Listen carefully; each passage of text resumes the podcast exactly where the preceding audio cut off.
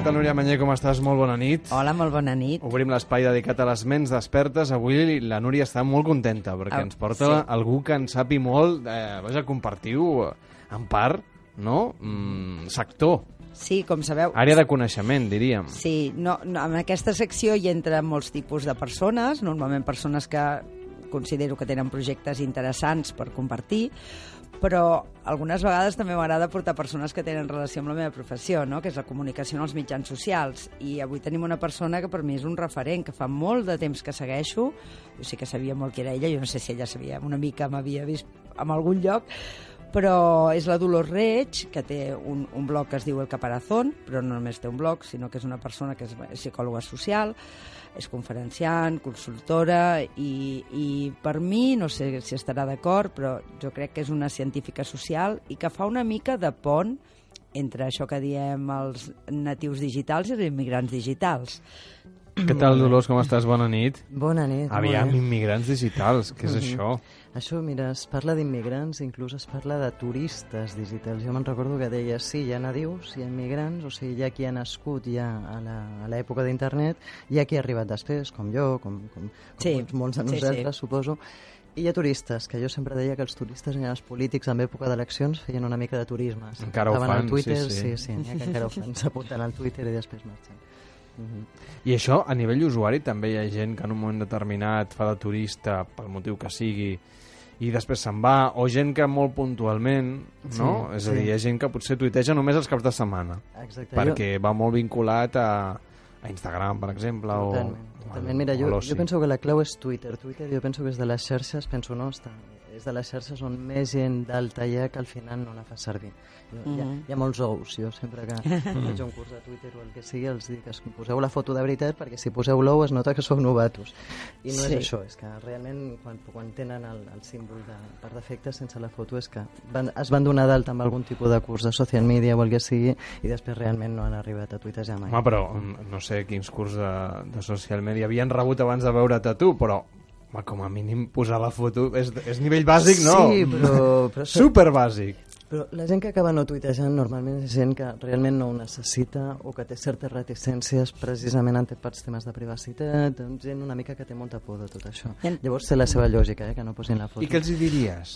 Home, però poden posar una foto d'un què sé, Sí, d'un paisatge, una emoticona o què sé Ja. jo. No tothom tuiteja amb, amb, amb el rostre només, clar, no? clar. Mira, què els diria? Jo penso que hi ha dos tipus d'usuari de Twitter. Aquest que pot posar la foto del- d'això de la rosa o del gos i que no passa res perquè tuiteja per comentar el partit de futbol i tuiteja a un nivell d'oci, o si del que es tracta és de fer servir Twitter com a eina de- d'identitat digital professional, evidentment tot el contrari. No posis roses, no posis gossets, posa la foto real, posa el teu nom real si pots, etc. O sigui, I no la canvis gaire Ah, perquè exacte. no, la gent tingui això de neuromàrqueting una mica, Ah, o sigui, exacte, que tingui la tingui el teva imatge... sí. Bé, Twitter precisament jo penso que és una xarxa que costa una mica entrar-hi. Si no, Sí, si sí, primer has de sí. tenir una fase d'observador, després de començar a compartir contingut Ah, que no exacte. sigui teu, després pots començar a opinar, no?, una Sí, mica. sí. Hi ha eines que et medeixen quants usuaris no, fakes tens Sí, o quants sí, o sí, sí. inactius i, i moltes empreses que tenen moltíssims, seguidors. moltíssims. Per això la Sí, sí. quantitat no importa, no Ah, diem, exacte. sinó la qualitat no, de i tant, les... I tant, o sigui, realment, eh, de fet, se sap que es compra i molts polítics, em sembla Albert Lusconi, el Michael Jackson, no ho sé, molt, molts personatges d'aquests s'ha sabut que han comprat seguidors a Twitter i es distingeix per això, perquè són usuaris amb l'ou, evidentment, i amb un numeret, o sigui, no és un usuari que es digui Pepe Martínez, sinó que és 1, 2, 3, 4, Sí, i evidentment bots, no no? dirà mai res. Robots que Sí. automàticament creen, creen comptes. O, O gent persones que estan- a, sí. Rússia i a països d'aquests, o en desem... bueno, països així més pobres on, on estan allà donant d'alta comptes a lo loco i les venen i ja està. Vull dir. De fet, però ho estan intentant controlar, eh? tant Instagram com Twitter han fet neteja. Instagram crec que avisava, avisava, us quedareu amb menys seguidors, eh? segurament. I, sí, i a Facebook també, també Sí, recentment també relacionat amb, amb això, amb la qualitat de les converses a Twitter, de vegades també tu parles de la infoxicació, no? Quins consells donaries per, per seleccionar el que es diu la curació de continguts? Com sabem quina informació és rellevant, és útil, és de qualitat, a internet, ja sigui a Twitter on sigui. Com, quins consells sí, sí. donaries? Mira, jo en aquest sentit, jo treballo molt en educació i, i us trasllado la fórmula que, que dic, la, la que dono als profes, o sigui, i el- de, de, de l'hora de formar els alumnes, com ensenyar en aquesta nova generació digital a filtrar de tota aquesta multitud de continguts, els, els que són de veritat bons o no. La base fonamental no és tecnològica, la base fonamental és la cultura, o sigui, no, allò de, de que en altres èpoques saber de moltes coses i molt, i, i molt de res eh, era, es veia malament, avui dia saber de moltes coses et dona una base cultural suficient com perquè després tot el que et vagis trobant a internet ho puguis fer servir adequadament, filtrar-ho eh, i això, i fer-ho fer servir en, en un sentit profitós pel teu desenvolupament professional. Jo sempre poso una, una exemples d'això. Jo, jo de futbol sóc hipermanipulable a internet, m'ho crec tot. He arribat a, a compartir a Facebook notícies del món del o sigui, em vaig creure que el pulpo Pol era un vidente que era un senyor, no era un pulpo, o sigui, realment m'ho crec tot, perquè em falta cultura bàsica, o sigui, és que no en tinc ni idea. No, recordo a Xile que no sé què em deien, el Alexis, el Alexis, i jo deia, i aquest qui és? Després va... era del Barça, no, sobre? O... Jo no ho sé, jo sóc igual que tu. O del Madrid, bueno, sembla que estem igual, però el mateix, o sigui, si et falta cultura bàsica de qualsevol tema, és molt fàcil ser manipulable a internet, a la ràdio, a la tele, a qualsevol mitjà. Llavors- Si tens una bona cultura bàsica de les coses, és aquest el, el mecanisme de filtratge, penso. I per suplir aquesta falta de cultura en alguns àmbits, perquè jo, per exemple, a nivell de futbol no m'interessa gaire culturitzar-me, potser també buscar referents, persones que siguin de la Totalment. teva confiança en aquell àmbit, per això també són molt útils les llistes de Twitter, no? Sí, sí. Sí. No, i, el, I els professionals de la comunicació, jo penso que si en un primer moment va semblar que això de les xarxes socials ens convertia a tots en periodistes i s'arribaven a dir aquestes coses, jo crec que avui el valor que teniu els professionals de la comunicació, de, de mitjans tradicionals, sou que serviu per fer aquest filtratge. Aquesta no cultura que jo tinc en futbol, un bon programa de ràdio de futbol la tindrà. Els El que passa és que mm, no sé si estaràs d'acord que potser empesos per aquesta modernitat no? i aquesta urgència de les xarxes socials també fiquem força a la pota. Sí, i tant, i tant, i tant. Vull dir, anem, anem molt de... Tots, com que tots. a més som tots immigrants di- digitals, Sí, sí, sí, sí. eh, vaja, hem de- hem d'acabar de, trobar l'equilibri, penso Mira, personalment. Hi ha, hi ha un periodista que, que escriu molt sobre aquests temes d'internet. Penso que és dels periodistes d'abans que ha fet el pas molt bé. A més a més, és un senyor gran, un tal Jeff Harvey, segur que el coneixeu. I aquest fa servir un concepte que a mi m'agrada molt. Diu, sí, fiquem molt la pota, però tranquils, perquè el tema és la humillació mutuamente assegurada. Dius, tu tranquil, perquè ella ficarà la pota i me n'en riuré, però el dia següent tranquil·la que la ficaré jo i se n'en riurà ella de mi. O- evidentment hem d'anar amb aquest, uh, una mica amb aquest companyerisme a la xarxa en el sentit de que tots ens equivoquem. Jo he tingut clients això que i si el meu community fica la pota i fa una falta d'ortografia? Doncs el següent tuit diu ei, perdoneu no, eh, no era això, era l'altre, i punt. O sigui, no, no se li ha donat tampoc moltes més voltes. Bueno. I ha ficat des de pota més greu, eh, per això. És que però- el community, com el gran superhome o superdona, Clar, o sigui, és que es demana una exacte. sèrie de coses pels Exacte. community managers que al Que final és- costa tal seleccionar-ne Sí, sí, sí. un, perquè... No, i a més hi ha una Sí, cosa, no? suposo que us hi deveu trobar, o jo a vegades que segueixo alguns comptes de, de grans marques que tenen darrere, evidentment, un equip de, de gent que els hi porta el, el social media, hi ha gent molt provocadora. Sí, sí, I a vegades sí. tenen unes sortides superimaginatives als community Sí, sí, responent. sí. Però clar, a vegades penso, mm, ostres, no sé si a mi se m'hagués acudit una resposta tan bona. A I vegades- tampoc sé si és tan bona, és a dir, Clar, és graciosa, clar. però, clar, A va amb la cultura d'empresa, eh? per exemple, els, el, el social media de Ryanair és exactament igual que el servei de Ryanair, que ja et diu, escolta, pel que pagues no demanis gran cosa. I, I amb social media fan el mateix, o sigui, és curiós perquè se solen, no sempre, i normalment el que passa també és que les, els serveis d'atenció al client presencial solen ser més antipàtics amb les operadores de telèfon, amb els Vodafons, el Movistar, tots aquests, sol ser molt més agradable a la gent al social media, sol ser molt Clar, més... perquè a més estàs exposat, una Ah, trucada és, és privada, no? Ah, Truco jo i puc explicar-t'ho a tu com a amic, o fins i tot puc tuitejar-ho, Ah, però... exactament. Però no tindrà l'abast que pot tenir una queixa al social media, sí, sí, totalment d'acord. Sí que és veritat. Jo va haver-hi un, una època que em dedicava a escriure missatges eh, privat a Facebook per veure quan tardaven en contestar-me. Preguntava coses que m'interessaven, eh? Però, per exemple, els dels cines són molt simpàtics, no? Els dels cinemes de Barcelona, perquè, clar, tu no Curiós. saps... De vegades vols veure una pel·lícula, però no saps quant de temps estarà en cartell. No saps si aquell... Clar. I, I ho necessitava, eh? Era perquè volia veure una pel·lícula i no sabia... Estava esperant un amic que venia de Mèxic i no sabia si... I vaig... A... Clar, eren cinemes també, Albert, i la Florida Blanca. Clar. Però, però tan simpàtics i tan macos i no sé, que sí que és veritat que... no? Sí, mm. la major part de community managers, a no sé que tinguin un volum molt, molt gran o males experiències, que també és que, clar, depèn de quina marca representi. Sí, sí, sí. sí, sí. La cultura de l'empresa, evidentment, es trasllada. És, és el que... Clar, és que eh, passa. no és igual un banc, no? No. que normalment, la majoria, eh, tenen alguna excepció, no creuen massa amb això del social media, no s'exposen massa... No, però veus, tot i així, jo, jo, en els social media són més informals, tenen un tracte més jove, tenen un tracte més actual, saps? Jo sempre dic que els social media, en el fons, estan des del punt de vista de que el Zuckerberg es presenta a fer conferències sense, sense corbata. Jo sempre dic que puc vestir així o no, no, no vaig amb trajes normalment, ni vaig... I ho puc fer perquè estic al sector del social media. Si estigués en un altre sector seria complicat. Des de l'àmbit tecnològic hem imposat una mica no, tan, no tanta etiqueta. Crec que hem baixat una mica el nivell de formalitat, tant de les comunicacions com de la presència. Jo, per lo del banc que em deies, recordo, no un banc, una operadora de telefonia suposadament molt sèria, no dic el nom per no fer públic, però que això, que la vaig seguir a Twitter, i el primer missatge que em van enviar va ser «Ei, ¿cómo te va?» Te extraña que te tratemos así, ¿no? Es que las cosas están cambiando.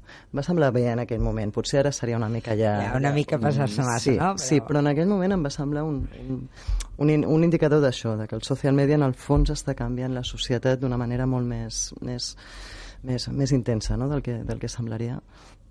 Jo no sé si hi ha algú que t'hagi dit alguna vegada això no està bé. És a dir, Sí, i tant. eh, aquesta baixada del nivell de formalitat no a tothom li agrada. Clar, mira, jo recordo un dia que en una conferència o no, una classe o alguna vaig dir que les coses ara sempre estan en beta, sempre estan en beta permanent. I clar, el concepte només de que les coses estiguin en beta permanent trenca amb un paradigma on quan compraves alguna volies que estés absolutament acabat. Ara compres projectes, a vegades, amb el tema del crowdfunding, amb el tema d'invertir en un rellotge, en un smartwatch, no sé. Eh, compres coses que no estan ni fetes. Llavors, penso que el, ha canviat en aquest sentit, no? tot i que s'entén que avui el fet de que les coses no estiguin acabades no és com abans, que volia dir que tardarien 10 anys en poder-se acabar, sinó que som conscients de que l'evolució tecnològica és molt ràpida i acabaran bé. Tots no... no ja, ja, ja sabem que els sistemes operatius també ens hi han acostumat. Els Windows diuen que n'hi ha un de bo i un de dolent. I quan toca el dolent, et toca el dolent. Després ve el bo i ens aguantem. Vull dir, no, penso que ens hem acostumat també a que les coses no vagin tan, tan com el rellotge suís, no? Però en part també és perquè a vegades estem captius, és a dir, si no funciona si no et funciona, què sé jo, si tu vas a un restaurant i no et serveixen bé, no tornes i tens 50.000 llocs on anar. Totalment. Sí, Mhm. I de sistemes operatius de mòbil n'hi ha 3, 4 Ah, exacte, i exacte. si et surt malament tampoc tens molt, molt on anar, no? I que tenim molta pressa. És dir, una mica el que si deies Twitter no abans. t'acaba d'agradar, tens altres, però no són iguals. És que no hi ha, no hi ha Clar. competència. I hi ha molta això, molta neofília, hi ha moltes ganes de tenir coses noves. Llavors, som nosaltres mateixos els que demanem actualitzacions constants del sistema operatiu, encara que sàpigues, no ho sé, amb l'Android passa, que t'arriba una actualització i dius, uau, que bé, quin és... o quan m'arriba, no sé què, i veus als fòrums tothom, i quan llega? I després t'han canviat tres botons i... Ui, doncs Ja amb. Apple és una jo tonteria, pateixo però- cada vegada que hi ha una actualització, pateixo. Perquè dius, ara ja no, perquè el tinc Ja no. Ara ja no trobaré les coses. Ah, el tens vell, dius a veure què em passarà, Sí, perquè sí. clar, eh, funcionaria una una mica aventura. diferent. Sí. Que també és una mica, per exemple, amb Facebook i, i Twitter, no? Quan ells fan un canvi, és una mica una imposició, perquè tu no pots decidir quedar-te amb el format anterior, si vo- Totalment. encara que volguessis. A més, és, vull dir, a sobte entres un dia i t'hi trobes, que, Sí, sí. Que, que on estava el xat ara està en les fotos i, i si tens una pàgina professional... Un drama. A vegades nosaltres, per exemple, amb el cas de la ràdio, ara la cosa ha començat a millorar, però el, fa uns quants anys Uh, de sota un dels primers canvis forts que van fer era un desastre perquè no podia seguir les converses i, la, i, i Facebook servia per interactuar en directe amb els oients i ja no es podia, tots ens hem passat Twitter o sigui, Yeah, yeah, perquè yeah. clar, es perdia el fil de les, de les comunicacions perquè com que es començava a ponderar no l'ordre sinó la importància i de més Clar. mm, i no hi havia manera. A més és que no tens tu deies abans, Ryanair tens un telèfon on trucar, No, no, clar. però al Facebook on no, truques? No, això és la pregunta, Ui. és la pregunta del segle, eh? Tothom es pregunta, els que ens dediquem a això em sembla que Sí, sempre ens ho pregunten. és- Com és- contacto amb el Facebook? Perquè et facin cas, clar, contactar... Pagar pots, publicitat, llavors et fan cas. Sí, sí, sí, això sol passar a Twitter i a Facebook, sí. sí. No es diu, però Sí. no sol passar. Una, una cosa que em venia al cap ara que parlàveu, no?, d'això de quan les coses no funcionen, que entrem una mica en crisi. Fa poc llegia un, un article, em sembla que era una contra de La Vanguardia, que deia que si s'apaga internet, no? Mhm. que hi haurà com una espècie d'escabatxina de, de, terrible. l'holocausto, no sé, els zombis, l'apocalipsis zombi. Què opines tu d'això? Mira, jo primer penso que totes aquestes visions alarmistes... A veure, la, el tema de la neutralitat, sí que és possible que en l'internet al futur sigui menys neutre que el que tenim avui o que no puguem navegar amb tanta llibertat, que ja no naveguem amb tota la llibertat del món, evidentment però que s'apagui internet, totes aquestes coses estan fora de lloc, és com dir que s'acabi la llum al món, a veure, sí que pot haver-hi alguna qüestió còsmica, o... però d'entrada no, no, no, no crec que sigui viable ni sigui possible. I en el cas que passés, ens tornaríem realment eh, zombis que ens, com que no sabríem què En el fer i ens mataríem passés, els uns als altres? Jo o- que, com sempre, en quatre dies hauria sortit una xarxa alternativa i els, això, no sé, los, jo recordo els meus alumnes desesperats con el cierre de Series Lee. ¿Y qué haremos ahora? Y nos manifestamos. Jo pensava, criatures, o sigui, m'agrada que tinguin ganes de manifestar-se, però no precisament per el cierre de Series Lee. Però bueno, és igual, ja m'agrada que tinguin... Però va ser una mica el mateix, als quatre dies va sortir una altra cosa. Vull dir que realment a internet és un àmbit molt fluid, és, no, no, costa molt controlar-ho i costa molt que acabi qualsevol cosa perquè els dos dies hi ha algun desenvolupador fent-ne un altre, fent hacki, hacking intel·lectual positiu i canviant les coses a millor, jo penso. I parlant també de manifestar-nos, un dels conceptes que, que he llegit en el, en el teu blog, no? un, bueno, de, un dels teus àmbits d'especialització són les, les tecnologies de la comunicació, mm -hmm. l'aprenentatge, etc. Llavors tu parles de TIC, de TAC i de TEP. Mm, Explica'ns sí, sí. què és això. Sí, una mica, mira, això surt de la necessitat de convèncer els pares. O sigui, quan internet entra a les escoles, quan els ordinadors entren a les escoles, els pares tenen unes paranoies espectaculars, en plan, ja que tinc el nen connectat les 24 hores del dia a casa, o les 24 no, però jo, mares que em deien a mi a les conferències, jo quan vaig a treballar m'emporto el mòdem, no tinc problema. Això a l'època del mòdem o del router. No? Eh, no tinc problema, el nen no es connecta. El nen ara fa els deures a través d'internet. O sigui, una mica s'hi inventen aquests ter el terme TAC per distingir tecnologies de la informació de la comunicació de tecnologies de l'aprenentatge i el coneixement. Una mica és un, és un constructe teòric per fer entendre als pares que el que fan al col·le no és TIC, sinó que és TAC. No els ensenyem a xatejar millor, això, d'això ja en saben, tranquils. Els ensenyem que internet pot, pot tenir uns usos també d'aprenentatge, intel·lectuals, etc.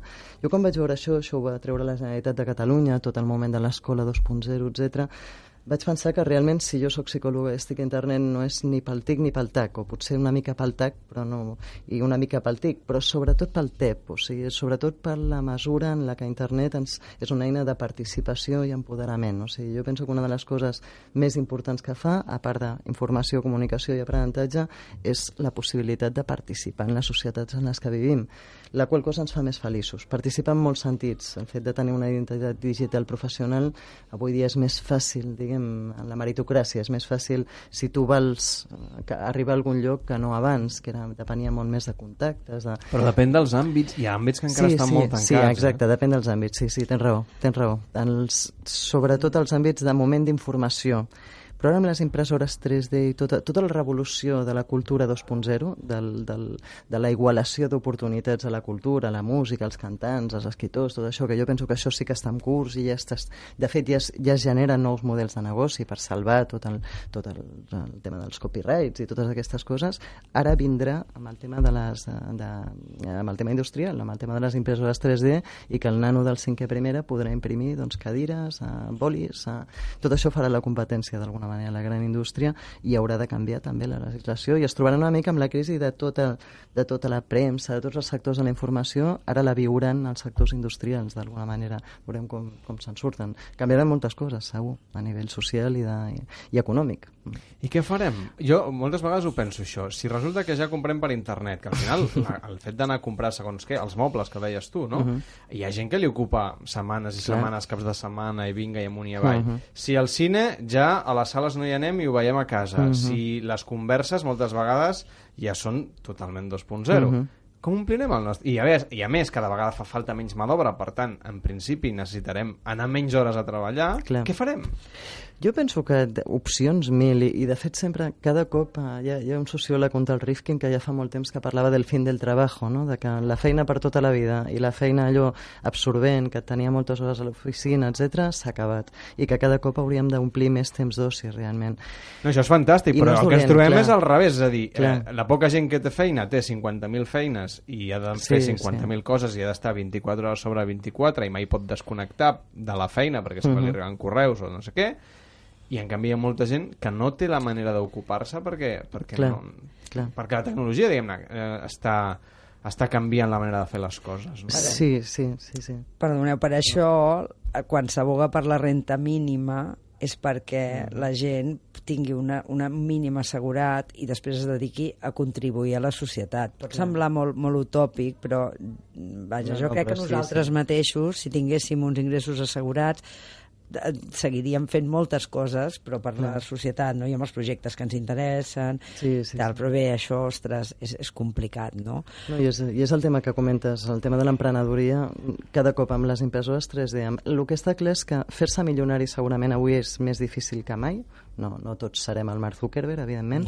però guanyar-se la vida amb un e-commerce, amb una tonteria a internet, no és excessivament difícil, no cal massa inversió, i això, milionari no seràs, treballaràs moltes hores i faràs 50.000 coses, tu faràs tot tu segurament i seràs hiperautònom, hiperfreelance, però podràs viure. O sigui, no, trenquem una mica el model de gran empresari i, i treballador sempre subordin, subordinat al, al no me dan trabajo. Es, jo penso que internet el pot arribar a trencar. Tot i que, com ara dius, segueix existint dos tipus de personal, el que sí que està al 100% amb això i el que, com diu una frase que em sembla molt bona, com més són les possibilitats que et dona la xarxa, més són també els perills de quedar exclòs. I estar exclòs d'això ara mateix és, pot ser terrible, realment. I aquí i què li diries a la gent que diu que, és clar que, que, que hi ha tota una generació de gent que neix en el tema digital i que ja veu que, que això de tenir feina assegurada no ho tindrà mai uh -huh. i per tant el dia que es posi malalt, si tots som freelance, Clar, haurem sí, d'inventar-nos una manera de, Sí, sí. de garantir com a mínim els drets uh -huh. socials que té un treballador d'una empresa, d'una fàbrica, que té un horari, uh -huh. que té unes vacances, que té 15 pagues, que té, uh -huh. Que té una sèrie de coses, no? Totalment, i, però aquest just serà el pas Vull dir que no sé si estem segurament. sortint guanyant. De moment, Clar. com a mínim aquesta generació de transició, aquestes generacions de transició, no sé si han sortit guanyant. No, mira, jo últimament faig molts estudis sobre la diferència de la I i la Z, o sigui, generació I 80, generació Z, els de ja el 90, a partir del 95, etc. Els de la I són una generació absolutament traumatitzada, entre altres coses per això. Són gent que quan estudiava aspirava a una feina per tota la vida i que quan va arribar al mercat laboral va dir on és?